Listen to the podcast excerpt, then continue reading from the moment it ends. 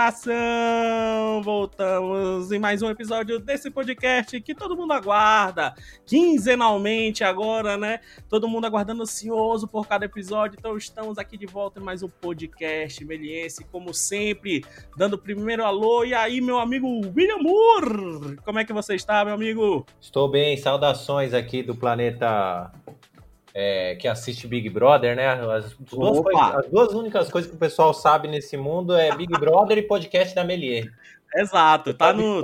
nisso. Isso, exatamente, tá no, todo dia aparecendo no encontro com Fátima Bernardi, né? Lá no Trend é. Topics, lá aparece Big Brother e podcast meliense, né? Nas hashtags é. mais comentadas do Brasil, né? Então. Total. Vamos, é, Eu não é vejo a que... hora da gente ser chamado pro, pro café da manhã, mano. Da Ana Maria Braga, concordo. fazer aquele bate-papo, jogo rápido com Ana é. Maria Braga, né? Infelizmente é. agora sem Louro José, né? Opa, é, rest in peace, hein? Rest in peace. Exato. Quem Exato. diria, hein, mano? Sem Louro, sem Gugu. Que mundo que, que mundo vivemos? 2021 tá aí. Bem, bora então... ali conversar com os vivos, então. Vamos lá, vamos lá. Então, hoje, né, começamos uma, uma, uma série, né, uma, uma tríade de bate-papos aí, né, aonde vamos, vamos matar curiosidades da, da, da, da, casa, né? Vamos matar curiosidade dos cursos de graduação aqui, né, da Faculdade Melier. Estamos, eu e o Will conversamos aí bastante, a gente nunca tinha tido um papo mais aprofundado aí, né, Will, sobre, sobre os cursos, sobre as graduações, e muita gente pergunta, né, muita gente pergunta, ah, como é que é o curso, como é que é aquela, né, aquele, por que a galera vem aqui fazer, qual é a, o que que o que, que me atrai fazer esse curso, tudo isso. Então, trouxemos esse, essa série de podcast sobre os cursos de graduação em primeiro, né? Então, a gente vai, vai fazer um sobre o design de animação barra produção audiovisual, depois vamos fazer sobre os jogos digitais e também sobre o curso de design gráfico também, vamos bater esse grande papo com os coordenadores no curso. E eu acho interessante, né, Will, trazer um pouco também dessa, desse, matar essa curiosidade desse bate-papo, né? Total, mestre, total. Vamos discutir aí, mas de maneira bem descontraída, né? A ideia aqui não é Sim. é fazer é, um podcast explicando o curso assim de maneira burocrática, porque a pessoa pode mandar a mensagem, ligar lá na Melier para tirar dúvidas. Aqui é de maneira descontraída, ter uma ideia do que a gente, como a gente dá aula e do que a gente dá aula lá na Melier. Exato, um, um bate-papo de mesa de bar, não tendo bar e nem a bebida, né? então, mas é um bate-papo de curiosidade hoje, né? trouxemos aqui o grandíssimo coordenador de curso e professor do curso de design de animação e produção audiovisual lá da Faculdade Melier, que é o grande mestre, né, o meu eterno professor aí, Diego Gozzi. Bem-vindo, Diego. Tudo bem, meu amigo? Boa tarde, tudo bem? Tô aqui, felizão. Boa, boa. Trouxemos aqui o Dieguinho para matar essas curiosidades né, do, do, nosso curso e também a gente, eu e o Will, como os professores também, o, o, Diego também professor né, do, do curso, né? Vai, vai, vamos falar sobre algumas coisas que atraem né, as pessoas para esse curso, matar algumas curiosidades. E eu já quero começando aí com o Diego. Diego, você quer se apresentar um pouquinho aí para quem não te conhece? Por favor, fica à vontade. Ô, oh, Jesus, mas apresentar é tão difícil, né? Falar do, do, selfie, né? Ainda mais hoje em dia, com tanto selfie. É, meet the artist, meet the artist. É. é isso aí, eu sou esse aí. Esse aí que começa falando assim. Não, não conta, aí, conta aí da sua formação, de como você se tornou professor. Bom, é, vou tentar resumir aqui, né? É uma história um, um pouco longa, porque tô ficando velho também, né? Mas assim, quer dizer, velho, né? Quem, quem, é mais velho que eu deve dar uma risada na minha cara, né? Verdade. Mas a gente é sempre isso, conflito de gerações, né? Mas assim, eu sou formado em cinema, fiz faculdade de cinema, graduação, bacharelado, né? Quatro anos. É, me formei em 2003 em cinema. E desde que eu entrei na faculdade, desde o segundo semestre, assim, eu já estava trabalhando. Comecei, como todo mundo, como estagiário e tal. Na verdade, eu comecei até trabalhando na própria faculdade. O primeiro semestre, no meio do primeiro semestre, mais ou menos, eu já virei monitor na, na faculdade. Eu era monitor do estúdio, né? Eu fiz FAAP, lá tem um estúdio de cinema. Eu era monitor do estúdio, cuidava dos equipamentos, retirada de equipamentos, entrega, organização, limpeza, ajudava também é, nas montagens de cenário, quando os grupos iam fazer filmes ali no estúdio e tal. E aí comecei a vida mão na massa, vamos dizer assim, ali, né? Eu sou filho de, de cineasta e professor de cinema. Meu pai é, foi meu professor, inclusive, na FAP. Então, eu convivo com o set, assim, desde criança, principalmente sala de montagem, né? De edição e uhum. montagem. Mas a, a, mão na massa mesmo começou com a monitoria na faculdade, mas aí já no final do segundo semestre, acho que foi mais ou menos por aí, eu comecei a estagiar em filmes, né? E aí entrei para o mercado de trabalho, fui fazendo várias coisas, e nessas várias coisas, nessas várias disciplinas, né? A gente chama assim, eu fui encontrando o meu perfil, as coisas que me interessavam mais, né? É, a gente sempre faz um pouco de tudo, mas não dá para ser tudo, né? E aí eu fui me interessando muito por, pelo, pela tríade que a gente chama, né? De, o tripé de, uhum. de sustentação ali da linguagem, que é a direção, o roteiro e a montagem. Acabei trabalhando muito mais com montagem, na verdade, do que as outras duas coisas. E aí nesse interim é, eu comecei a dar aula também, porque um dos fundadores da Melier foi meu colega de curso, de turma da faculdade, e aí ele me chamou para dar aula de roteiro. É, e aí comecei a dar aula meio freelancer de roteiro na Melier.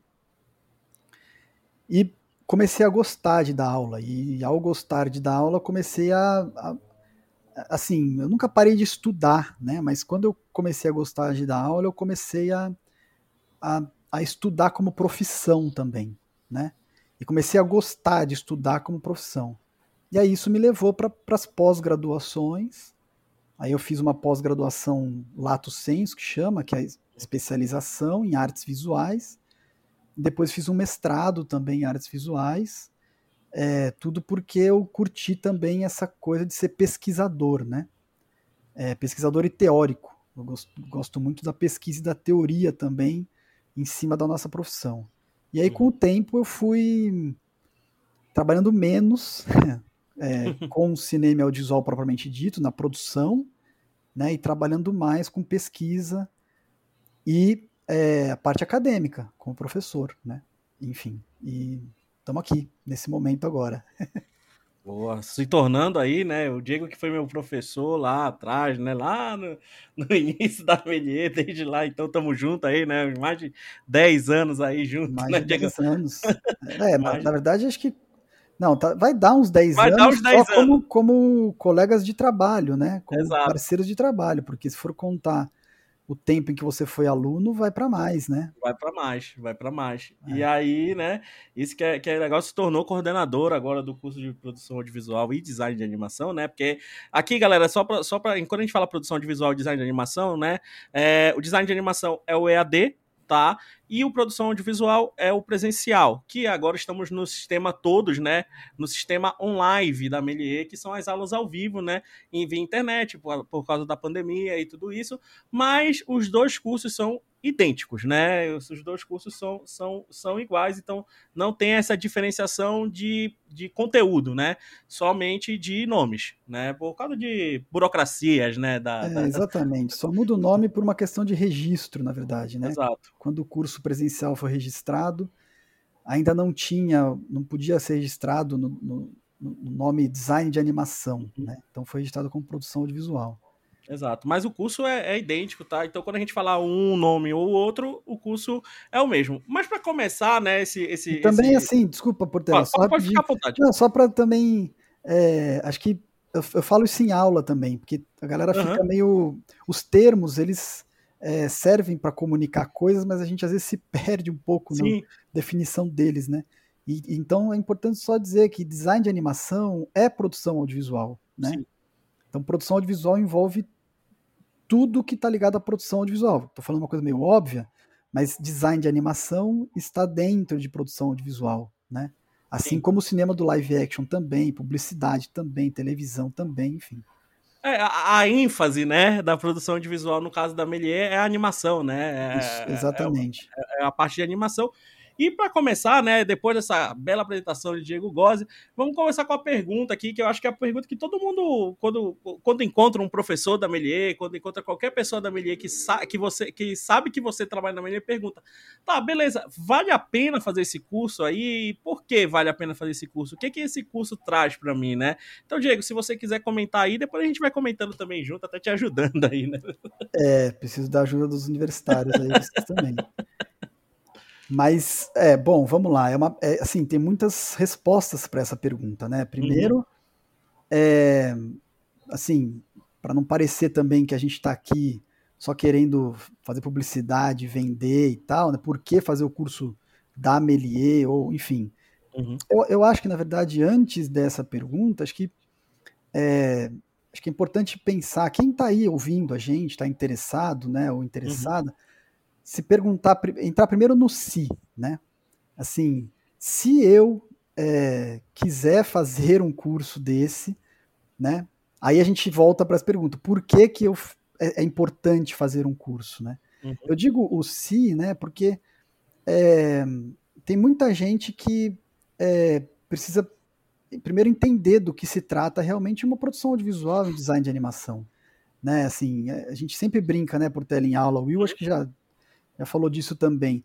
É, principalmente quando se trata de animação, que inclusive o termo animação traz a ideia de, de animar, de animação, no sentido Sim. de festa também, né? É, às vezes traz uma ideia também de que por ser divertido, quem trabalha com isso se diverte, obviamente, né? E trabalha hum. para divertir os outros também. Mas também tem aquela coisa de que assim, tipo, é divertido, mas não é uma brincadeira, né? Exato é divertido, mas é uma profissão, né? Exige muito esforço, muita dedicação, muito trabalho, é, muito, muita vontade também, muito desejo de, de, de, realmente estar ali, porque vão ter obstáculos, vão ter momentos de dificuldades, vai, vai, encher o saco também de vez em quando, né? Por mais amor que tenha a profissão, Sim. vai encher o saco. Então, acho que para mim a primeira questão é por que, que eu faria o curso? Né? Aí eu começaria dizendo assim: olha, primeiro tem que avaliar se é, você tem desejo mesmo naquilo, você está afim mesmo, você quer, né? Quando trata de audiovisual e, e animação, essa coisa fica mais diluída, mas tem gente que vai fazer o curso de design de animação e descobre que não gosta daquilo, né? E que, na verdade, se iludiu, achou que era outra coisa. Então, acho que o primeiro ponto é esse, assim, é, é, é tentar entender exatamente o que, que é e, e, principalmente entender que não é uma brincadeira, é uma profissão, tem que levar com muita seriedade. Né? Então, bom, gosto, gosto de assistir, tenho vontade de participar de um processo de fazer isso que eu gosto de assistir. É, me encanta isso, ótimo, então já tem bastante pré-requisitos aí, né? Agora, o que é muito raro de acontecer, mas se a pessoa de repente pensa assim, ah, não sei, eu na verdade acho que eu gosto mais mesmo de assistir, né? Eu, eu tô dizendo isso porque eu já passei por isso, por exemplo, né? Eu hoje em dia, é... hoje em dia, pode ser que eu mude de novo mais para frente, mas eu hoje em dia digo, eu gosto mais de assistir filmes e analisar filmes, estudar eles, do que de fato fazer. Tô passando né? por essa também. Trabalhar numa produção. Então, enfim, isso é um fato. O que, claro, eu, eu fiz cinema e audiovisual, então esse é um outro caminho também. Você pode fazer uma faculdade de cinema e animação e um dia resolver que você vai virar pesquisador ou pesquisadora. Não necessariamente você faz a faculdade só para ser produtor, né? trabalhar numa produção audiovisual. Então, é, é isso. Né? O primeiro ponto é querer fazer mesmo, de verdade, né? porque pode parecer que é uma brincadeira, tudo legal, gostoso, mas não vai ser sempre assim. Né? Exato. Não, acho que um ponto que você tocou aí, que, que até que a gente vai tocar, ia tocar e vai tocar, né, mais frente, é, são, é, é, todo mundo perguntar, ah, mas eu tenho que ter algum pré-requisito? Eu acho que isso que você tocou aí é o principal, né? Acho é. que, que, que, querer fazer, né, gostar daquilo ali, se interessar por aquilo ali, isso é muito importante, porque muita gente pensa, ah, preciso saber o programa tal, não sei o quê, ah, preciso saber o quê. Não, você precisa saber se você quer, se você gosta, né? E, e acho que isso é, é, isso que você falou é muito importante. É, exatamente, porque um curso de faculdade, um curso de graduação, é um start, né? É um início, né? Uhum. Quer dizer, é isso. Eu terminei o mestrado e estou me preparando para uma hora, não sei quando, mas uma hora fazer um doutorado. Quer dizer, você pode passar sua vida inteira estudando e ainda assim vai faltar coisa para você saber, né? Uhum. E a faculdade é um start, né? Então você vai lá para começar a aprender, né? Agora, para começar a aprender, você tem que querer, né? Então, esse acho que é uma coisa que parece parece bobeira falar, né? Porque parece que é uma coisa meio óbvia, ah, se eu vou fazer é porque eu quero, mas às vezes nem, nem sempre, né? Às vezes eu gosto de assistir só, e não, também não tô afim de trabalhar com isso, só sou cinéfilo. Tá, Sim. então não sei, aí pode ser que tenha outros caminhos por aí, né? Sim. Agora, dito isso, por que fazer uma faculdade, né? Por que, que é importante fazer uma faculdade? Porque tem muita gente que pode pensar também, e, e é um pensamento legítimo, né? Eu não estou querendo diminuir, não. Que assim, pô, eu posso ir lá sozinho, fuçar e aprendendo e fazendo. Né? Aliás, hoje, né, que tem tantos cursos na internet, vídeo, tutorial, o cara vai falar, mano, por que eu não posso aprender a editar só no computador ali bem do tutorial, né? Exatamente, exatamente. E aí o que eu posso dizer é, como coordenador de curso professor, né, inclusive, e, e, como estudante eterno que sou, né, é que assim, você fazer um curso, primeiro, né, você fazer um curso de faculdade, ou mesmo mestrado, doutorado, significa você ir estudar com pessoas é, que já dominam algumas, algumas esferas do conhecimento que você ainda não. Então significa você estudar com um suporte que é, não é que você não possa conseguir isso sozinho, mas certamente vai encurtar o seu caminho. Isso podem ter certeza disso, né? Você pode ser autodidata, problema nenhum. Mas até você é, dominar aquilo como autodidata vai demorar muito mais do que estudando com alguém que vai te encaminhando, te dando suporte e construindo isso junto com você, né? Até porque, é, não vou falar do curso ainda, a gente vai falando aos poucos, mas é, como eu falei, a faculdade é um começo, então a faculdade também traz conhecimentos de base que sem eles você não consegue chegar em alguns outros pontos, você só bate cabeça. Né? Então, assim, para ser bem claro, né? É, não adianta querer ser modelador ou modeladora 3D sem entender o que é um polígono, por exemplo, né? Se você for trabalhar como autodidata, pegar o Maya, começar a fazer, uma hora ou outra você vai descobrir o que é um polígono, mas você pode entender o que, que é um polígono depois de ficar um tempão batendo cabeça. Quando na faculdade você vai passo a passo, né? Você vai uhum. aprender aquela primeira etapa, quer dizer, não adianta querer falar inglês sem entender verbo to be, né? Não adianta querer falar qualquer língua sem conhecer o abecedário, saber o que é vogal, o que é consoante, né? Então, primeiro você vai ter que aprender essa base e a faculdade ela tá ali principalmente para dar essa base, né? E então acho que acho que isso é para mim nesse momento uma, uma primeira resposta acho que é o mais importante do porquê fazer uma faculdade, porque é onde você vai realmente adquirir esse esse arcabouço de informação e, e conhecimento, né, para poder alçar voos maiores depois, né? E na Amelier Aí eu vou falar agora na Melier porque eu sou coordenador e trabalho na Melier. O curso de faculdade da Melier, ele também tem é, uma, uma, uma, questão que vários cursos de faculdades têm, mas falando do, do nosso, é, você não vai só aprender a mexer numa ferramenta, né? Você não vai só aprender um software, você não vai só aprender o que é polígono, né? Você vai estudar também um pouco de teoria, que também é importante, um pouco de história da arte, um pouco de história da animação, né, a parte conceitual também, né, fazer um filme em animação ou uma publicidade, seja o que for, não é só modelar e dar vida para aquilo, né? Dar vida para aquilo envolve muitas questões conceituais por trás também. Sim. E essas, essas questões conceituais, se a pessoa quiser aprender sozinha, sem fazer faculdade, vai ter que fazer como? Lendo livros, por exemplo, né? Mas que livros ler, né? Quer dizer, livros existem há, há há milênios, né? Então, assim, é, na faculdade você vai ter um, um, direcionamento que vai filtrar um pouco as informações e vai permitir também, de uma certa maneira, você chegar mais rápido naquilo que você pretende, né? É, qualquer curso é assim, né? Qualquer professor faz isso, né? O professor não é que ele ele sabe tudo, você não sabe nada, ele vai te ensinar, né? Não, ele já estudou alguma coisa e ele pode te ajudar a se direcionar num determinado caminho, né?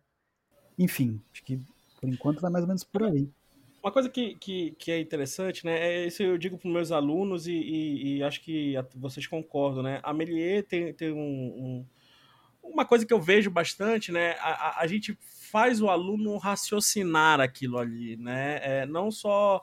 É, eu digo que a gente ensina ao aluno a pensar e não só apertar botão, né? Claro, a ferramenta é necessária, né? A ferramenta é muito necessária para você produzir aquele, aquele, aquele produto audiovisual ali, que é, o, que é o TCC, né? Que é a conclusão do curso, que vai resumir todo o seu estudo ali dentro daqueles dois anos. Mas eu acho que o mais importante dentro da Melier é isso, né? E que a gente traz isso lá de trás, né? Desde o, desde o, a ideia inicial da Melier, né, é ensinar o, o, porquê, né, os porquês, né, ensinar os conceitos, ensinar tudo isso, atalho, é, botões e por aí vai. Eu digo para o meu aluno, se ele quiser em três vídeos do YouTube, ele aprende um programa lá de edição e tá tudo certo. Mas se ele souber raciocinar um, um corte, se ele souber raciocinar um enquadramento, né? Se ele souber raciocinar como construir um roteiro, como é, transformar a cor em, em, em, narrativa e tudo isso, acho que ele ganha muito mais ao invés dele saber todos os atalhos de um programa, né? Isso é, é muito importante e, isso é, e é claro na Melier isso daí, né? Sim, com certeza. É, é aquela velha máxima, né? Assim, tudo é feito de forma e conteúdo, né? Então, se você tem um conteúdo, alguma coisa mais conceitual, né, para dizer, para passar, você precisa construir algo material, uma forma que diga aquilo. Pode ser uma fala, pode ser um texto no WhatsApp, pode ser um filme, né? Agora, é também justamente por isso que todo, toda forma vai ter um conteúdo. Se você falar alguma coisa para alguém, qualquer pessoa que te ouvir vai extrair um conteúdo daquilo, né?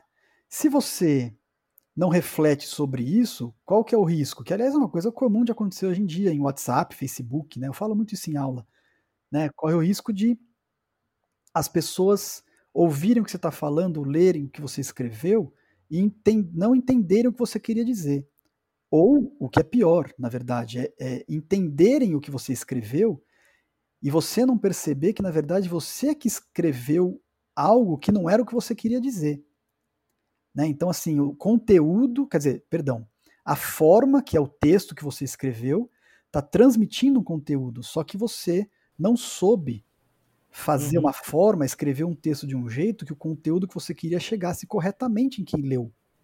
Né? Então, se você não reflete sobre isso, você vai ser sempre julgado, né, mal interpretado, ou vai ser interpretado corretamente, mas não vai perceber que o erro está em você, você é que não está sabendo comunicar. Né? Então é isso, quando você chora assistindo um filme, você chora não é só porque tem um personagem ali fisicamente, materialmente construído, a forma dele. Uhum. Você chora porque ele está dentro de um contexto de conteúdo. Você está acompanhando uma história, sei lá, triste, de uma decepção, alguma coisa assim. Então, é preciso entender isso. É o que você falou, apertar botão é saber mexer na ferramenta que vai nos permitir construir a forma que vai fazer a gente comunicar um conteúdo, né? Tô falando meio difícil aqui, acho, mas Tipo, é mais ou menos por aí, assim, sabe? Sim, sim. Will, quer mandar alguma?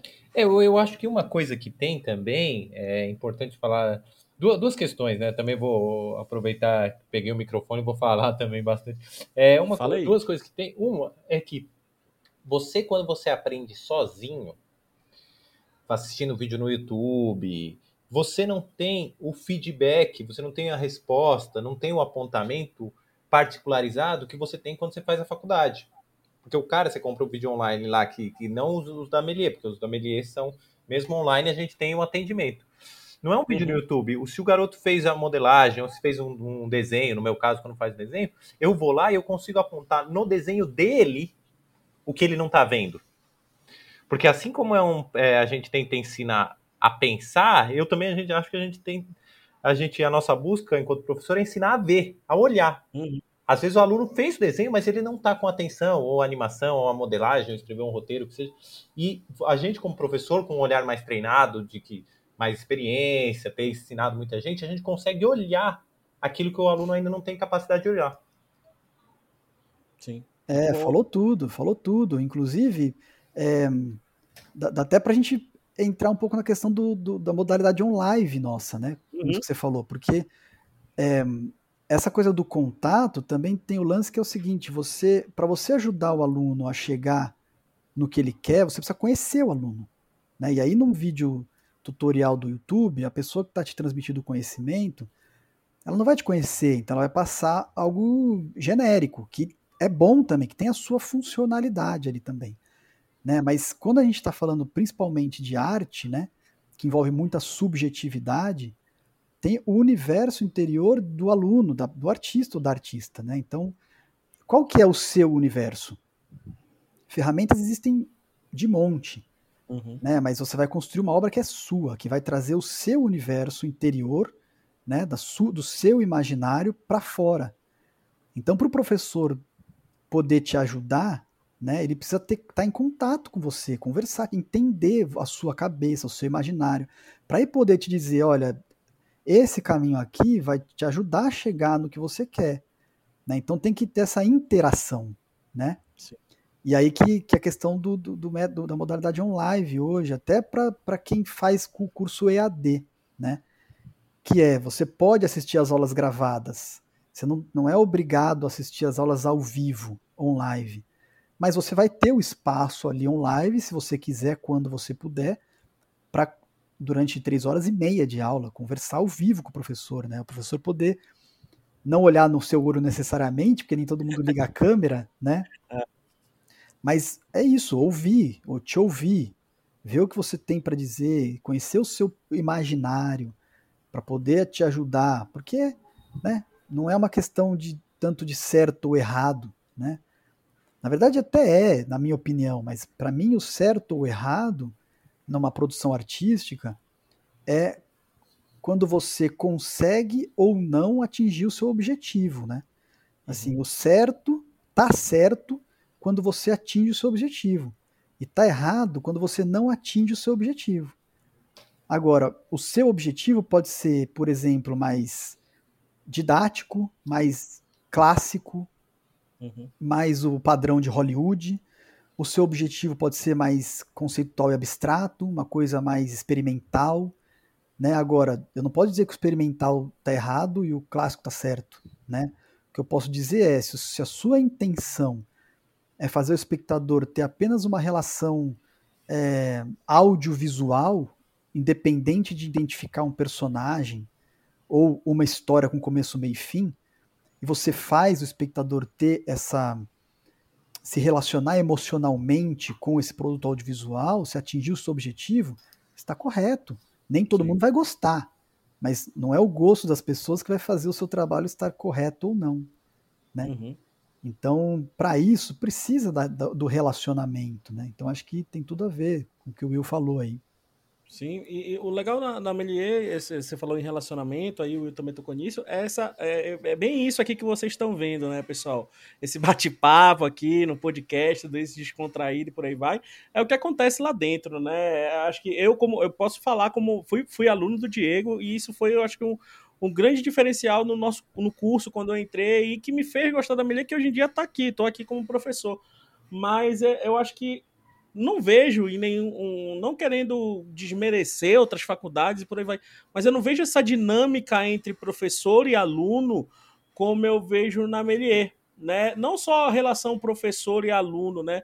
Mas a relação até chega ao nível de é, colegas de trabalho, né, dentro da Melier, isso é, acho que é, entra até no, no, no, objetivo da Melier, né, que é, que é formar os profissionais, pro, pro, os melhores profissionais para o mercado de trabalho. E, pô, já na base, a gente já tem, acho que, que os professores da Melier já têm essa preocupação e, e a gente deixa muito bem claro isso para os alunos, né? É, é, é, acho que isso é um, é, um, é um dos fatores também de você fazer a faculdade, né? Acho que esse network entre professor, aluno, alunos e ex-alunos, né? Ou turmas ali, alunos é, de outras turmas diferentes acabam virando um grande network e isso é uma grande diferença de fazer uma faculdade, né? Sim, sem dúvida.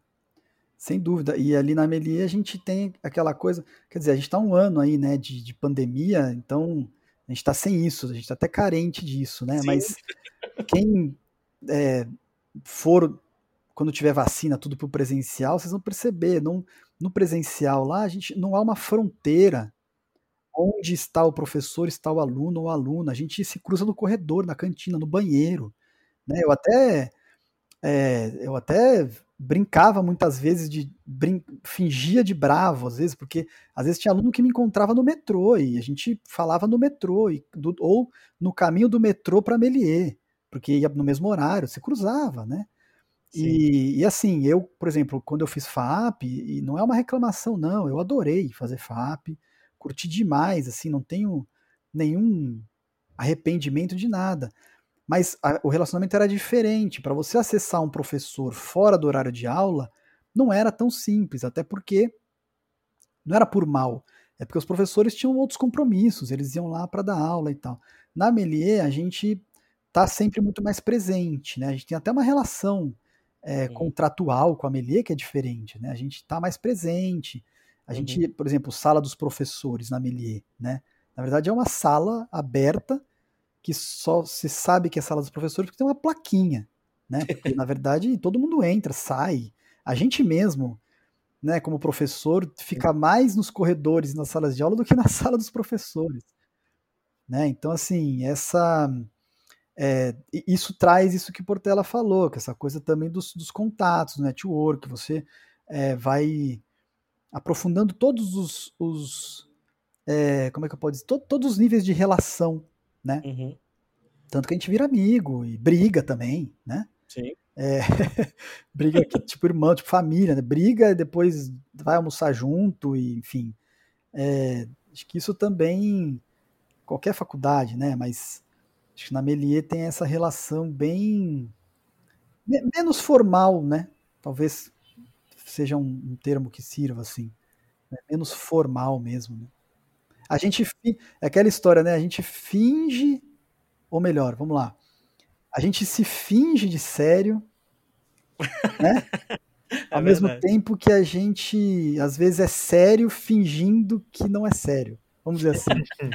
Pareceu confuso, mas é aquela história. A gente faz de um jeito que a gente brinca muito para que a coisa seja divertida e gostosa e prazerosa de estar tá trocando conhecimento, mas a gente também não está só brincando, não. A gente está sempre falando muito sério, mesmo nas brincadeiras, né? A gente tem um compromisso com, com o conhecimento e com a reflexão sobre a profissão que é muito profundo, né? É, eu, eu, gostei muito desse raciocínio, apesar de parecer complexo, eu, eu, eu creio que eu entendi o que o Diego falou. Vou claro que você entendeu. Você é o cara mais inteligente da Melier. Sai daqui. Eu vou tentar parafrasear. Eu abandono o livro cabeçudo, eu não sei nada. Só leio o livro besta. É o, mas que tem um pouco disso no sentido no seguinte, que às vezes eu acho que a gente tem duas coisas que a gente tem que trabalhar enquanto professor e professor de artes. Tem essa questão que você falou do que do certo e errado, né? Porque tem muito isso. O aluno chega para mim, pelo menos professor de desenho, ô professor, a proporção tá certa? Aí eu falo, caramba, mano, mas por que essa tara, né? Da onde que você veio com essa é. tara? Aí eu pego e falei, tá bom, vou te mostrar um desenho. Aí eu pego, sei lá, uma escultura que nem teve hoje, uma escultura do Michelangelo, Davi do Michelangelo, famosíssima. Aí eu dou pra ele, falei, e aí? Aí ele falou, ah, nossa, professor, quem dera eu fazer assim e tal. Aí eu falei, a proporção tá certa, amigo? Aí ele tá assim. Aí eu começo a apontar, falei, olha o tamanho da mão do sujeito, o cara segura a mão dele, segura a coxa dele como se fosse uma coxa de galinha. Aí eu falei, nossa, é mesmo, professor, a mão ficou muito errada. Aí eu falei, e a cabeça do, do Davi, do Michelangelo? É mesmo, professor, tá muito maior, tá tipo cinco cabeças de altura. Aí eu falei, então, o Michelangelo vai tirar quanto nessa matéria? Três? É boa. Vai, é vai reprovar, Zoe vai reprovar o Michelangelo, né? Aí eu falei, não é, porque é o que você falou, não tem certo e errado, é a expressão. Foi uma Exato. música expressiva ali, né? O cara quis se expressar. Então tem isso da, dessa coisa que a gente tem que passar para os alunos, que é essa coisa de se expressar. E a arte tem isso também, que é, não dá para ser rígido, por conta disso, não dá para ser rígido, tem que ser meio descontraído. Eu acho que isso tem a Melier, que assim, a gente brinca com os alunos, a gente cria, mas o professor ele também tem que se tirar um pouco, no sentido, não dá para ele ser o, o papa. Nem você falou, a hierarquia tem que ser um pouco rompida, porque a arte exige isso.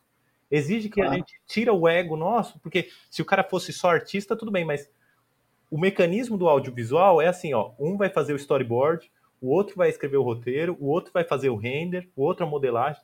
Se cada um não puder dar um pitaco, xingar o trabalho do outro, ficar com dedos em mostrar o trabalho, não funciona. O sistema não funciona. É, exatamente. E, e não tem como uma produção artística é, tomar forma sem justamente aquele, aquela experiência é, interior, individual e subjetiva das pessoas, né? E aí parece óbvio também, mas é, é, isso, já diz tudo. Quer dizer, se é uma experiência individual e subjetiva, é uma experiência que só você tem. Então, claro, vamos lá, óbvio, né? O professor, com aquilo que ele tá, o conteúdo que ele está dando em aula, ele estudou mais do que o aluno. Então ele sabe mais do que o aluno naquilo ali.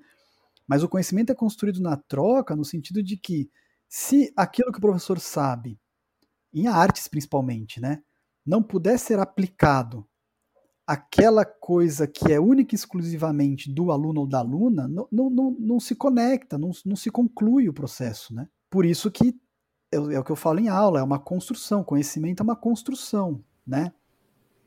Eu preciso, eu como professor, preciso que os alunos e as alunas também tragam a experiência deles e delas do imaginário, do que for, né? Para a gente poder, inclusive, experimentar e entender como que as ferramentas que estão nos livros, por exemplo, né, elas podem servir para qualquer tipo de experiência individual, né? Qualquer tipo de criação subjetiva, né? Então, é, é aí que a hierarquia também fica meio bagunçada e ótimo que fique, né? Porque Sim. aí você. E aí, e aí uma coisa até que eu lembrei aqui, né? O Will tava falando do, do Michelangelo, né? É, é, isso, a proporção tá certa e tal. Aí que tá. Imagina se o Shrek, por exemplo, para ser bem didático assim, né?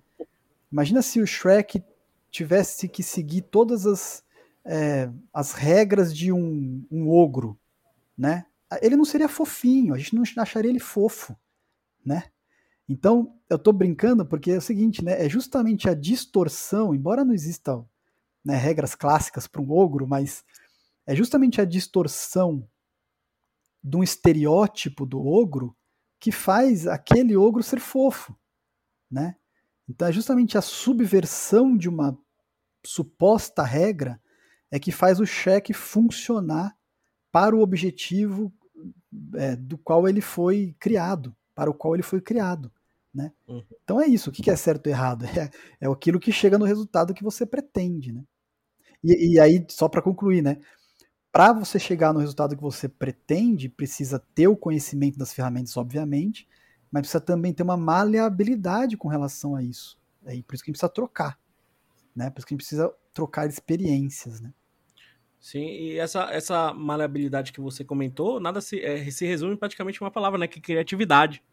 É, né? que, é, que, é o, que, é, que é uma das, das, é uma das coisas que a gente bate bastante no curso, né? Seja, seja criativo também, né? Exatamente. Deixa a sua cabeça né, fluir, deixa seus pensamentos, seus raciocínios, suas experiências de vida aí trazerem para isso. Isso é muito importante. Na, na eu acho que para cada matéria né, que, a, que a Melier trata, isso acho que se resume. Tudo isso que a gente fala resume uma palavra, né, na criatividade, né? Exato. Isso é, isso é muito importante. Saindo um pouquinho desse assunto, uma coisa que eu, que eu ouvi até esses dias de aluno, ex-aluno, né? É, uh, uma coisa que eu vi um comentário, né? Pô, lá na Melier, se a gente for parar e perceber muito bem, né? A gente produz o audiovisual do, do zero, né? O produto audiovisual do zero. Desde a base, né? Desde os conceitos iniciais ali, dos fundamentos, né? Tanto do 3D quanto do, do audiovisual, né, do, do, de todo o raciocínio dos fundamentos, até o, a conclusão, né, até o projeto de TCC. E uma coisa que o aluno falou e comentou, que, que eu achei interessante, eu nunca tinha pensado nisso, assim, parando né, para pensar, né, automaticamente a gente já sabe ali, mas cada matéria que acontece no curso de, de produção de visual design de animação é uma profissão, né? Se a gente for ver. Então, isso que é legal. Você não pode se dar bem. É, o aluno pode chegar lá com uma cabeça de não, não, eu quero ser um animador. Mas dentro do curso, ele vai ver toda a base, toda uma, uma base de construção de um produtor visual, todas as etapas, né, Diego? Que que ele pode se encaixar em qualquer lugar aí, né? Se a gente for ver desde uma direção do roteiro até um produtor geral, né? Até um, generalista do 3D aí. Isso, é, isso é um, acho que um, um fator muito importante no nosso curso, né? Sim, sem dúvida, sem dúvida. Ou seja, o, o espectro né, para o mercado de trabalho ele é muito mais amplo do que geralmente as pessoas costumam achar que ele é, né? Então você vai fazer um curso que você vai aprender um pouco de várias disciplinas, e, e essas disciplinas também são, cada uma delas, uma profissão diferente, né? E o valor disso está em, em, vários caminhos, quer dizer, um deles é o fato de que assim, pô, de repente, como você falou, a pessoa entra lá e fala, mas eu só quero ser animador. Tudo bem, mas é, quando você for animar em um filme, numa publicidade, no que for, você vai animar algo que foi, por exemplo, modelado por alguém, ou desenhado por alguém, ou tem um concept de alguém, cê, cê, nunca vai ser tudo de você. Né? Então, você conhecer um pouco das outras áreas também te torna um profissional, mesmo que você seja um especialista em uma coisa, te torna um, um especialista com conhecimento mais aprofundado do todo, né? Porque, embora cada uma dessas seja uma profissão é, específica, elas estão dentro de um conjunto, que é justamente a produção audiovisual, no caso da animação, né, produção audiovisual em animação. E tra mas traz outra coisa também, que faz com que você possa também, de repente, sair da, da faculdade com a possibilidade de, na sua carreira profissional, ao longo da sua vida, que pode durar dezenas de anos, né? Você pode ter várias profissões, né? Você pode é isso, eu, como eu disse na minha apresentação, né? Eu quando eu comecei a trabalhar com cinema, eu fiz produção, eu fiz fotografia, eu operei câmera. Só que eu acabei descobrindo que o meu interesse maior estava em direção, roteiro e montagem, né? E aí, o, o que eu aprendi de montagem fazendo câmera é uma coisa assim gigantesca, né? É, só que eu poderia hoje, por exemplo, se um dia eu me cansar de, de dar aula, eu posso voltar a trabalhar com câmera, ou eu posso ir trabalhar com porque eu aprendi um pouco de tudo, né? Então isso amplia o conhecimento tanto para as possibilidades, vamos dizer assim, práticas do mercado de trabalho, você tem mais possibilidades de, de, de encontrar emprego, né? Vamos Sim. falar assim, pé no chão, né? Mas também amplia o seu conhecimento né? Também amplia a maneira como você vai se relacionar com o contexto geral dessa, dessa profissão, né? E, e, e uma coisa que eu lembrei agora também interessante que você falou. Isso serve até para quem de repente eu, eu já fui questionado também por alguns amigos que, que já são artistas até e que às vezes têm vontade de ir para Melier fazer o curso, uhum. e, só que tem aquela coisa, pô, mas eu já sou profissional, né? E eu tenho artistas, por exemplo, eu tenho artistas plásticos, né? Pintores, amigos pintores, né? Sim. E aí, pô, mas aí eu vou fazer, eu tenho vontade de conhecer o 3D, mas, né, eu não quero fazer filmes 3D, né? Não quero ser cineasta ali. E aí eu sempre falo para eles, putz, mas o que acontece é o seguinte, que tem tudo a ver com o que você falou, Portela. O que acontece é que, por exemplo, é, você pode ser só um pintor. Tem a disciplina da pintura digital, por exemplo, a profissão pintura digital. Uhum. Você pode ser um pintor apenas e contribuir com o seu conhecimento de pintura para uma produção audiovisual em animação. Né? Você pode ser só um fotógrafo e contribuir com, o seu conhecimento de luz, de iluminação, para uma produção audiovisual. Né? Então tem isso também. Então, até para quem, quem não é tão jovem assim, sei lá, né, e já tem algum caminho, se tem interesse, aí volta no início, naquele né, se, né? Uhum. Se tem um interesse, pode ter certeza que, que não vai se frustrar. Acho que talvez essa seja a palavra, assim, né? Sim. Não, é, é, é, e isso que você falou da contribuição, né? É, é, eu acho que é, que é um outro ponto, e o Will pode até é, complementar e, com, é, e concordar aí comigo, que é um dos outros fatores né, que a Melier trabalha bastante dentro do curso de produção audiovisual, que é o que até o que o mercado pede, né, muito hoje em dia, que é o, o, o, o, o trabalhar em grupo, né? O trabalhar em grupo não é só trabalhar com várias pessoas. O trabalhar em grupo é um contribuir com o outro dentro daquele, né? Dentro daquele, daquele meio, né? Dentro daquele, daquele, daquele trabalho, daquele projeto e por aí vai. E você tendo isso na faculdade, como você falou, ah, o pintor pode contribuir com uma produção audiovisual. Um animador pode contribuir com o pintor a expressar melhor aquela arte dele, por aí vai. Então, esse trabalho em grupo aí, quando a gente fala bastante, toca isso em trabalho em grupo, que é um dos fatores que a Melier toca bastante nisso, né, dentro do curso, é... eu acho que é isso, é contribuição, né? É troca, troca, de né? conhecimento. Né? É, Exato, exatamente. é a troca de conhecimento, né, Will? Eu não sei se você concorda comigo também. Concordo total, concordo total. E eu gostei que você comentou aí também, Diego, disso daí do, do pessoal, porque eu tenho sentido ultimamente que é, é, cresceu a quantidade de pessoas que já estão numa segunda graduação ou que já tem uma profissão e vem para a Merê. Tem muitos alunos meus que já têm tem, tem minha idade ou são mais velhos do que eu e vem estudar assim com uma outra cabeça e faz parte da turma que tem 20 anos, que tem 18. Uhum, é. Total. E, e, aí, e aí dá para juntar isso com a questão da troca, né?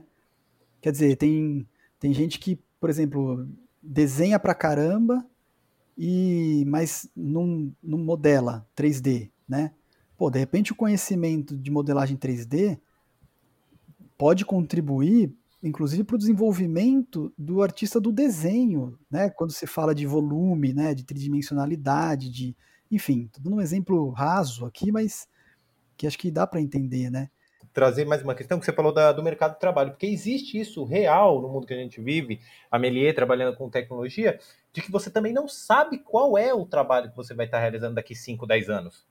É verdade. E aí o aluno vem lá também, e aí você fala, meu, mas você pode estar com 35, pode estar com 40, daqui 5 anos você vai estar no outro software, você vai estar numa outra função, você vai estar produzindo outra coisa. É dificilmente você vai estar no mesmo software. É, Exatamente. Por isso que o conceito é importante, né? Sim. né? Uma vez que você domina o conceito daquilo, você aplica aquilo em qualquer software, né? Qualquer ferramenta, até porque o software pode mudar, né? Também. É, pode, mudar, a é, empresa vai... pode descontinuar o software, exato. Vai mudar. É. Eu, eu, digo, eu digo uma frase para os alunos que eu falei, ó, pessoal, é, é, vocês podem saber todos os softwares de, de, montagem aí, ou pode ter a melhor câmera do mundo, mas era uma vez, será sempre o era uma vez né? Seja lá no início Total. da história do mundo até hoje em dia. O era uma vez sempre será uma vez. Então, acho que é, é bem esse conceito aí. E o mercado de trabalho está vendo muito isso hoje em dia, né? Que, que, que, a gente percebe isso, essa, essa mudança até de cabeça, né? Do, do mercado. É, é, é isso, e isso é, é uma das vantagens que eu acho que a, a, o mundo do 3D, o mundo das artes digitais, o mundo do design da animação, da animação em si, até essa animação 2D e 3D tem, né? Que é, que é essa a, a liberdade do mercado de criatividade e também mobilidade, né? Facilidades e muita coisa. Isso acho que também a gente trabalha muito isso lá dentro da Melier, né? É, o aluno chegar ali para o mercado de trabalho e não estranhar aquele mercado de trabalho ali e que ele sabe que aquele mercado de trabalho está sempre em mudança, né? Está sempre em uma, em uma, uma, uma, rotatividade de mudanças muito grande, né? Total, total. E às vezes até ferramentas que são inventadas no caminho por, pelos próprios artistas, né? É, assim, eu lembro de uma, uma apresentação recente, né, uma banca recente de alunos de quarto semestre da Meli lá, que tinha um, um, eu não lembro o nome dele, mas tinha um, um, profissional do mercado, né, assistindo e dando feedback, e aí eu lembro que esse cara falou para os alunos assim, falou, pô, vocês é, resolveram um problema, acho que era de render, eu não lembro, ou de textura, uhum. não lembro o que, que era agora, mas ele falou, vocês resolveram um problema de um jeito que eu, em 15 anos de profissão, nunca pensei em fazer desse jeito. E ele até brincou, ele falou: eu vou começar a aplicar isso nos meus trabalhos. Quer dizer, percebe? Eram alunos que vieram do zero, que passaram dois anos fazendo, e que nesses dois anos criaram um caminho para chegar num resultado que o cara que está 15 anos no mercado de trabalho fazendo isso nunca tinha pensado. Né? Então é uma maneira nova que surgiu a partir justamente desse processo, né? Sim. E que, que aí, de novo, envolve o conhecimento da parte conceitual, né? Aquela história, né? Assim, você pode saber ligar o fogão, ter gás é, para fazer o fogo, ter feijão, ter cebola, ter, mas se você não sabe como combinar aquilo para chegar num feijãozinho gostoso, uhum. tipo, não adianta nada você ter aqueles ingredientes e aquela ferramenta, né? Verdade. Saber fazer o feijão não basta você ter o feijão. Né? então, acho que é muito isso, né? A gente refletir muito sobre mil coisas. Uma das coisas que, que eu me refleti logo no começo, vou trazer alguma discussão que você falou, que é isso, como a gente muda, né? Eu, por exemplo, sempre trabalhei com desenho, mas Hoje eu meio que detesto trabalhar com desenho, odeio. E aí eu falo para meus alunos. Mas aí eles falam, nossa, professor, que triste. Eu falei, não, mas eu amo dar aula. Aí eu falei, é isso que é a questão. É. Trabalhar o desenho na aula me trouxe uma, uma paixão que eu não tinha. Então, é, é engraçado como o caminho vai se configurando para os alunos e para nós também, como professor. Tipo, eu estudei um monte, trabalhei com desenho. Hoje já não tenho tesão, mas me pedem para dar aula, dar uma consultoria, eu adoro daqui cinco anos, provavelmente talvez não goste, não sei, ou, ou vou querer dar aula de outra coisa. Eu acho que a gente está no momento é, da história, da tecnologia, da educação, do conhecimento do mundo audiovisual, que você tem que se permitir isso, se permitir brincar. Não é assim, ó, daqui 20 anos eu vou estar trabalhando, fazendo tal animação. Mesmo se você tiver num projeto de animação, vai ser uma animação diferente, vai ser um filme diferente. Uhum. Total, falou tudo, Will. Até porque tem uma outra coisa aí também, que assim, Há também uma diferença, embora haja semelhança também, mas há uma diferença também entre o processo de fazer alguma coisa e o, o conhecimento de como fazer aquilo, né? Então, uma coisa que eu também falo para os alunos e para as alunas às vezes, assim, até para desmistificar algumas coisas que ficam meio, né, meio mitológicas assim, né? Que é, você não precisa ser o melhor artista para poder ensinar alguém. Né? Eu, por exemplo, posso é, não ser o melhor roteirista, mas eu conheço muito bem sobre o trabalho de roteiro. Né? Quer dizer, se a gente for achar que só domina o conhecimento quem realmente faz aquilo muito bem na prática, né? É, imagina, a gente não teria como ter aula com né, os, os, as pessoas que fazem muito bem na prática, não daria conta da quantidade de gente que quer aprender, né? Agora, eu posso é, não não não tá afim até ou não tenho o perfil para ficar desenhando, né? Mas eu tenho conhecimento do processo de desenho e com o meu conhecimento, inclusive de professor, eu posso fazer você que tem afim de desenhar é, ampliar o seu trabalho de desenho, potencializar o seu trabalho de desenho, né? Aquela história também que, que a gente fala muito entre a gente, né? a, a, diferença que tem também entre um artista e um professor, né? Assim, a gente conversa isso entre a gente. Agora tô falando meio como, como coordenador, né? Com o Will e o Portela, que são professores também. Quer dizer, não basta você ser artista para achar que já é suficiente para você ser professor. Sim. Você pode ser as duas coisas. Mas a profissão de professor exige também conhecimentos que nem sempre um artista tem.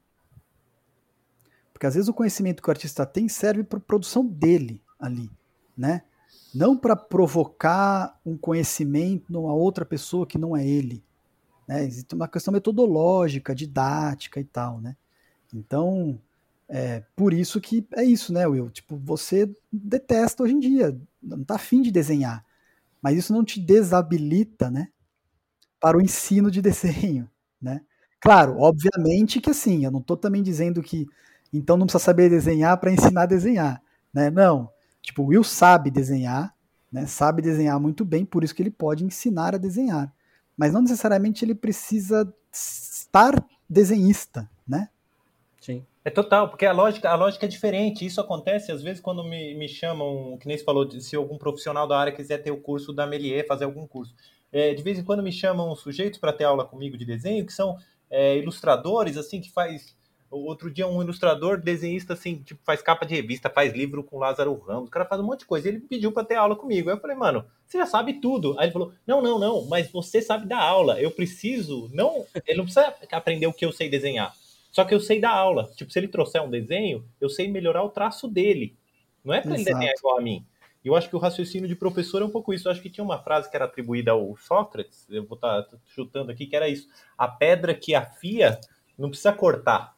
Né? É. A pedra que amola a faca não precisa cortar. Eu acho que é um pouco o trabalho do professor, né? Você precisa direcionar para o aluno onde ele quer chegar. Mas eu não preciso, por exemplo, se o aluno quer desenhar super-herói, eu indico como ele desenha super-herói. Eu não preciso desenhar super-herói, mas eu sei é. o caminho.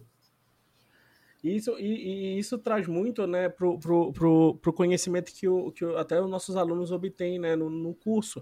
Porque não necessariamente você precisa ser, um, vamos pensar assim, um modelador 3D né? Mas se você souber o conhecimento ali de uma dificuldade de uma modelagem, um processo de modelagem, tudo isso, tanto que a gente vê em muitos alunos que já entraram no mercado de trabalho, ex-alunos aí que já estão né, no mercado de trabalho há um bom tempo, a grande maioria chegando em cargos de coordenação, né? Sim. Porque é justamente isso, como ele teve uma base legal e ele tem uma noção de um todo, claro, não é de, não é de cara que você vai chegar no, no, nível de coordenação, mas passando por todo aquele processo, ele já passou pela primeira experiência, passa por um processo de fazer um, um, um produto audiovisual do início ao fim, ele tem a noção, né, de como aquele processo acontece e de como produzir e de como coordenar aquele processo. Então, muitos alunos aí, tanto aqui dentro do Brasil, fora do Brasil, né, que a gente vê aí, que a gente até entrevista aqui no podcast, né, é, a grande maioria, se a gente for ver, está em cargo de coordenação.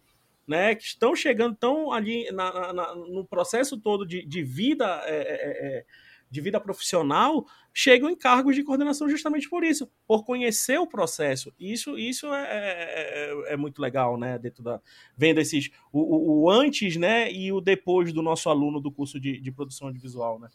É como maestro de orquestra, né? Assim, é, os músicos aí depois corrijam nos comentários se for o caso, mas, mas enfim, é aquela história. Assim, não vou falar nenhum absurdo não, mas é aquela história, o maestro, ele pode tocar todos os instrumentos de uma orquestra ou não, né? Porque, na verdade, quando vai ter a apresentação, ele não vai tocar os instrumentos, ele vai reger a orquestra, né? Agora, o maestro precisa, sim, saber que som o violino faz, né? É, e não só no sentido material do som, embora não seja material, mas só o barulho mesmo, né? Assim, é, que estado emocional, por exemplo, aquele som do violino pode passar, o do contrabaixo, o do piano, né? Então Sim. ele não precisa tocar tudo, mas ele é um maestro justamente porque ele vai saber que não, aqui tem que colocar um pouquinho mais do violino, ali tem que levantar um pouquinho mais o contrabaixo, abaixar um pouquinho o piano aqui, ou abaixar todo mundo para subir o piano ali, para construir a harmonia justamente da, da, da musical. Então é isso que você estava falando, né, Portela? Você Pode não ser especialista de tudo, mas ser a pessoa que chega ali numa coordenação justamente porque você não é o melhor modelador. Mas você sabe do que uma modelagem é capaz. Exato. E aí você coordena uma equipe de, de, de modelagem e como coordenador você vai ajudar os modeladores com o conhecimento que eles têm mais do que você às vezes a chegar naquele resultado que você sabe que é possível chegar. Né? Mas para isso você precisa contratar aqueles profissionais especialistas. Né? E você precisa saber também um mínimo, né? Um pouco ali, né? Nem que seja aquele basezinha para saber isso. E isso tá muito no nosso curso, né, Diguinho? Sim. Tá, tá, tá, bem no nosso curso isso. É, todo mundo vai botar a mão na massa em tudo, né? Acho que só para É isso. A gente falou muito da questão conceitual, mas só para deixar claro, quer dizer, existe a prática também, né? Vocês vão criar muito, vão refletir muito, pensar em tudo isso que a gente falou do ponto de vista conceitual, genérico e tal, mas também vão colocar a mão na massa em tudo. Vocês vão modelar, vocês vão animar, vocês vão desenhar. Pode não gostar de desenho, não querer ser mais desenhista nunca mais, mas vai passar pela experiência de desenhar para entender o que, que é ela. Pode não gostar de escrever, mas vai passar pela experiência do roteiro, porque precisa entender o que, que é também comunicar através de um texto, né? E depois pode não ser, mas você passa a aprender do que se trata aquilo, né? Sim. Então vai ter as duas coisas aí no curso. É isso. Então, pra... eu sei que a gente tá batendo um grande papo, que tá maravilhoso o nosso papo, mas estamos chegando aí no nosso, no nosso tempo, né? No nosso limite aqui de podcast. Diego, então, para a gente finalizar, depois de todo esse aparato aí que a gente fez do nosso curso, e que eu acho que tá bem claro para todo mundo por quê, né? Vem, por que fazer né, a faculdade de, de produção audiovisual com ênfase em animação, design de animação né? Queria que você fizesse um convite aí final para quem está nos ouvindo aí, né? Vem aquele, aquele, aquele chamadinho final para vir com a gente, né? Para dar aquele, aquela aquecida no coração de quem está nos ouvindo e que acho que ouvindo isso daqui bateu o martelo de que não, eu quero fazer esse curso, ou quem está fazendo já fala assim, que bom que eu estou fazendo esse curso, e quem já fez, né, tem, tem aquela pessoa, que bom que eu fiz aquele curso, né, que bom que eu passei por lá. Então, fazer um convitezinho aí final, né, para quem está ouvindo, quem quiser aí chegar com a gente, por favor. Vixe Maria, que responsabilidade, né? Mas é aí, coordenador tem que ter responsabilidade. É não, mas brincadeiras à parte, eu, não, eu diria o seguinte, acho que tem tudo a ver com o que a gente falou aqui, mas principalmente no começo, quer dizer, o meu convite, o convite que eu faria seria nesse sentido, assim, se você realmente sente que tem interesse, que quer se aprofundar nisso, porque gosta, porque tá afim, é, porque inclusive vai parecer piegas falar, mas não é não, que, que, que acha que vai ser feliz com isso, né? É, eu, como coordenador de curso da Melier e, e, e, como professor da Melier há mais de 10 anos, posso dizer que na Melier vocês vão ser super bem acolhidos e acolhidas é, em todos os sentidos. Né? Assim, a gente vai brincar, a gente vai se divertir, a gente vai falar sério, vai trabalhar.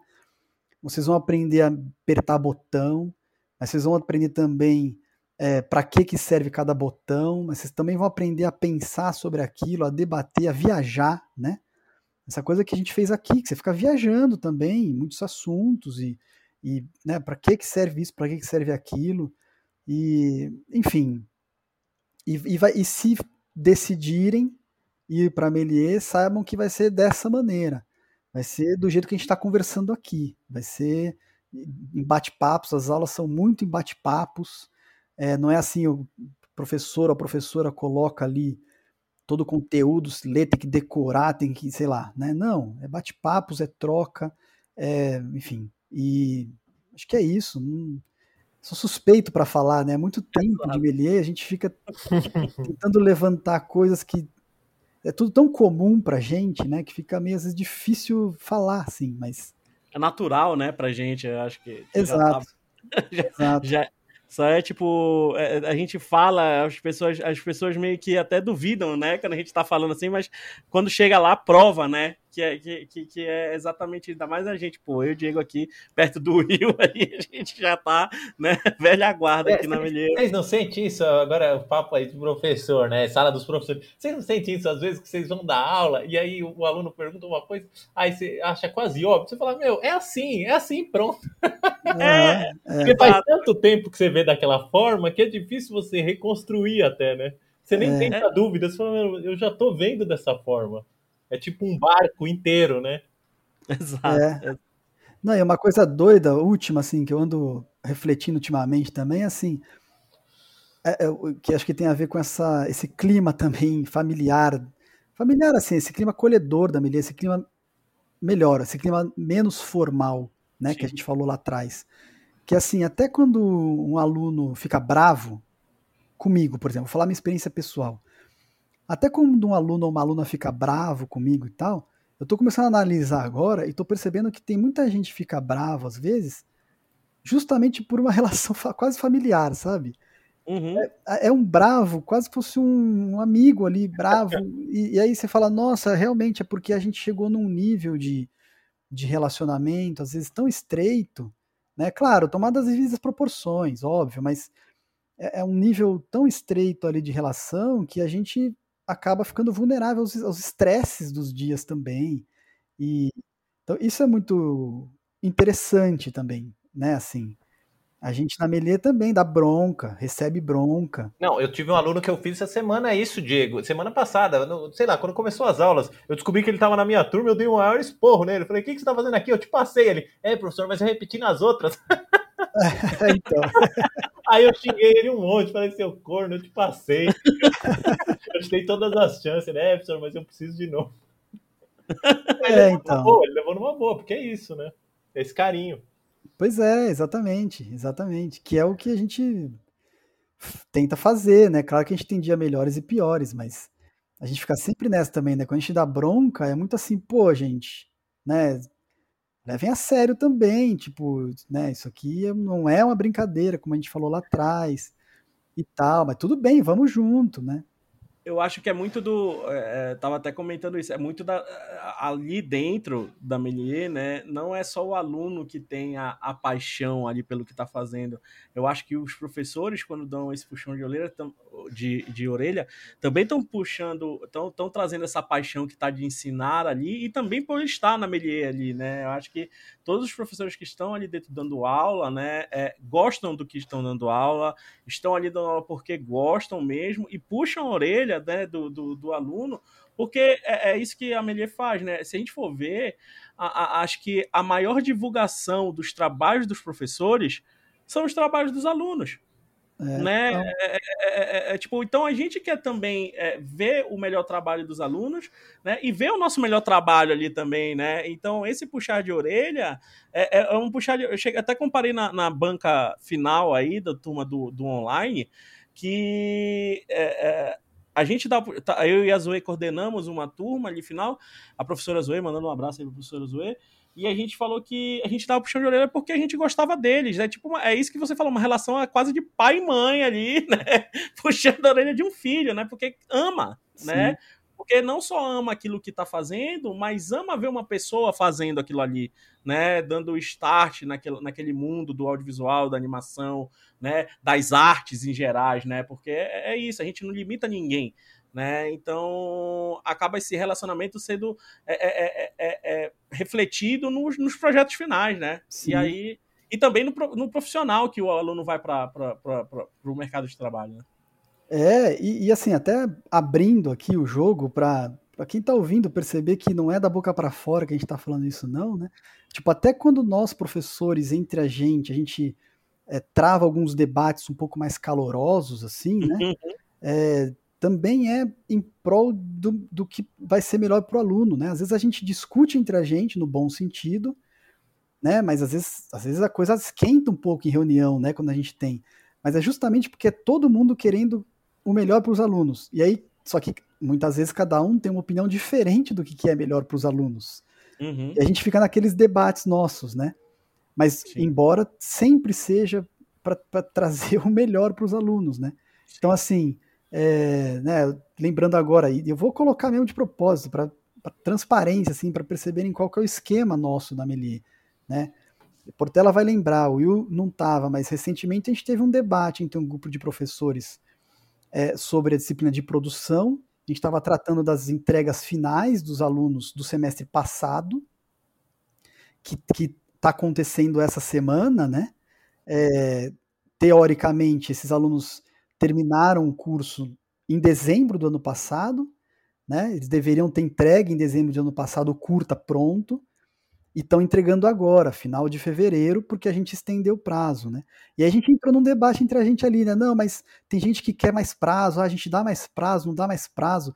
E a gente ficou discutindo, não dá, uns acham que tinha que dar um pouquinho mais, outros não.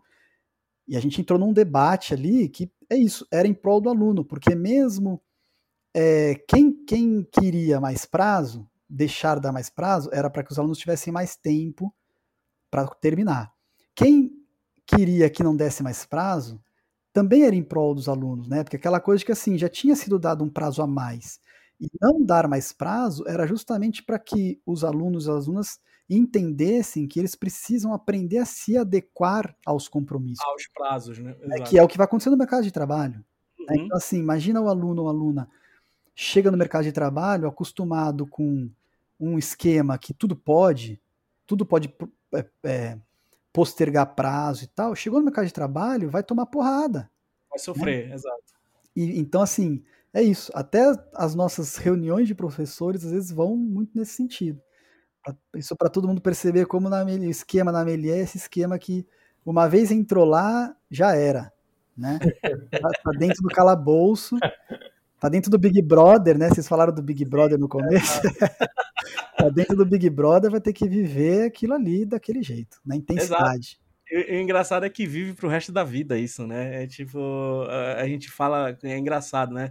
O aluno da Melier sempre leva a Melier, independente de onde estiver trabalhando, né? Sempre tá ali, sempre tá lembrando, sempre tá até, até buscando outros alunos para trabalhar junto e por aí vai. E esse é o que a gente falou, né? É, da, do, do network ali que rola ali dentro. Esse network dentro da Melier é um outro diferencial, né?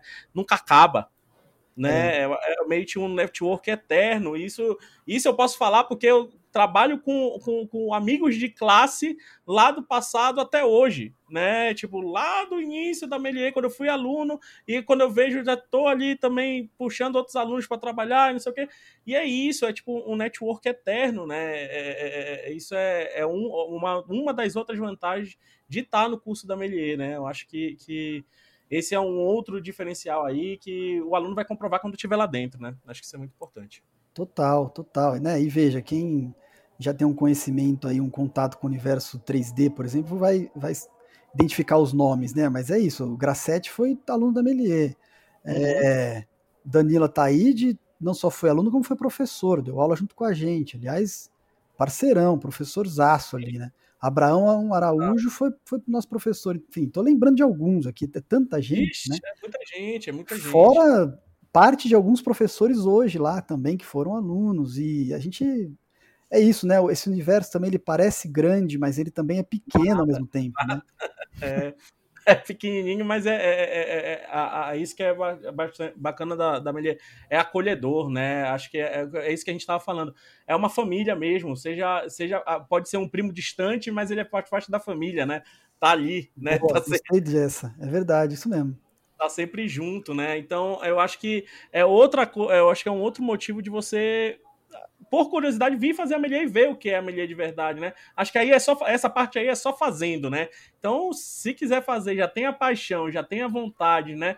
Já tem o carinho sobre a animação e ainda quer ter mais isso, aí a gente indica mesmo a Melier, o curso de produção audiovisual, né? E os outros cursos também, que aí o que a gente falou, né? A gente vai fazer essa série aí de, de, de bate-papo com os coordenadores dos cursos, que vocês vão ver que é exatamente isso, independente da área, né? Independente da área do, do, do da criatividade dentro do mundo, desse mundo do entretenimento, no mundo das artes tudo isso eu acho que a Melier foca bem nisso, né? Na parceria, no trabalho em grupo, né? No mercado e fazer aquele aluno mostrar aquela paixão dele em forma de trabalho, em forma de tudo isso. É, é isso? E uma coisa que eu garanto, assim, e eu digo que eu garanto porque não é um achismo, não é o que eu acho ou o que eu especulo, é, é uma informação com base numa experiência empírica do dia a dia ali, nosso, de muitos anos, é que é, vocês vão entrar na faculdade, na hora que vocês estiverem saindo, vocês podem até achar que é, falta muito aprender ou não chegaram onde queriam, mas quando vocês olharem para trás, vocês vão ver como em dois anos na Melier é, o curso é muito intenso, né, o que traz também alguns obstáculos, tem que se esforçar bastante mesmo, trabalha muito, mas o que traz uma coisa positiva que é num, num período mais curto, a curva de aprendizado ela é muito intensa, ela é muito grande, né? E a gente vê isso às vezes falando para os alunos, né? Tem alunos de quarto semestre que fica meio chororô ali, né? Que, uhum. putz, ah, mas tá, tá meio ruim o curto ali, tá com problema ali. A gente fala, tá, mas pega as coisas que vocês fizeram no primeiro semestre, em fundamento 3D, e compara, Exato. né? E aí a pessoa vê, caraca, putz, pode crer, se for comparar com o primeiro semestre, eu posso uhum. dizer que o meu trabalho do último semestre agora é que eu sou quase um um expert no negócio. Então, assim, Exato. a curva de aprendizado é muito grande, né? Isso é Exato. é garantia. E nunca vai parar, né? É evolução, né? É evolução, evolução, evoluindo sempre. Então é isso. Diego, cara, obrigado pela sua presença aqui. Te agradeço a gente bater mais uma vez, né? Esse grande papo aí, trazendo um pouco mais desse curso do produção audiovisual barra design de animação, né? E espero que essas, as pessoas que estão nos ouvindo aí se inspirem mais, se empolguem e venham participar um pouco mais né, desse mundo aí que é a Faculdade Melier, desse mundo que é o mundo da animação, desse mundo que é o mundo da criatividade. Obrigado, Diego. Obrigado pela presença aí, cara. Eu que agradeço pelo convite. Estamos juntos sempre. E sempre estamos juntos. Volte mais vezes aqui, por favor, é no nosso chamar. podcast. Will, considerações finais? Um abração, Diego. Foi muito bom o papo. Foi muito bom trocar Valeu. ideia. Vamos fazer outros aí. Eu sei que você está super ocupado, você como professor e coordenador, mas precisamos fazer mais podcast junto, tratar de outros temas. Ah, vamos sim, é só chamar. É um, é um prazer, porque é um, é um momento de, de descontração também, que você tá muito trabalho ali, mas nesses momentos dá aquela soltada, assim, ajuda a voltar com mais energia para o resto também. Demorou, só chamar. Boa. Então, meu amigo Will, fechamos aqui? Fechamos mais um podcast, sucesso, mais um paredão do podcast mais um paredão no podcast, o confessionário, né, do podcast. É. Ótimo. Então, lembrando, vamos fazer essa série aí de, com os coordenadores dos cursos de graduação da Faculdade de Melies, então aguardem, ainda vamos falar mais sobre o, o curso de jogos digitais e também o curso de design gráfico aqui. Então, aguarde os próximos episódios, esse episódio foi maravilhoso. Então, galera, obrigado, até a próxima e tchau!